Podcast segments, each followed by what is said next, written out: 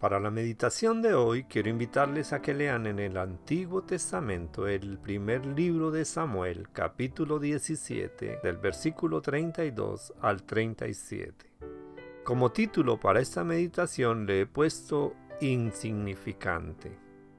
El versículo 37 del primer libro de Samuel 17 dice, Jehová me ha librado de las garras del león, él también me librará de la mano de este filisteo.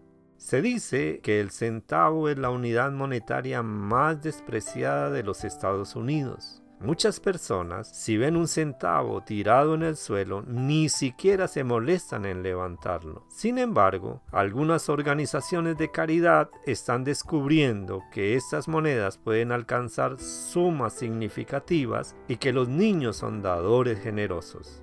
Como dijo un participante, pequeñas contribuciones pueden marcar una inmensa diferencia.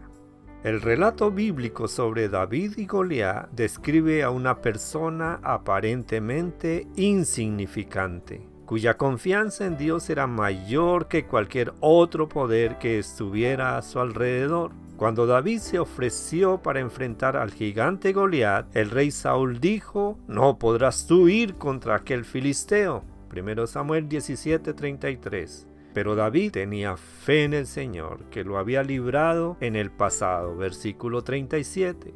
David no se sentía insignificante. Insignificante es el sentimiento de inferioridad y de desesperación al enfrentar problemas grandes. Si David hubiese prestado atención al pesimismo de Saúl o a las amenazas de Goliat, no habría hecho nada. En cambio, actuó con coraje porque confiaba en Dios. Es fácil sentirse tan insignificante como un centavo en medio de una deuda por ejemplo, de 2 millones de dólares. Pero cuando obedecemos al Señor en cada circunstancia, todo suma. En forma colectiva, nuestros actos de fe, grandes o pequeños, marcan una gran diferencia. Y cada centavo, aunque insignificante, cuenta. El coraje aparece cuando la fe se pone al frente.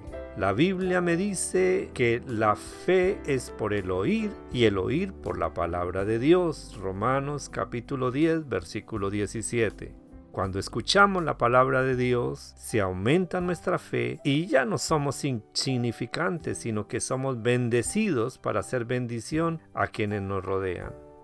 Les habló su amigo y hermano en Cristo, el pastor Juan López. Bendiciones a todos.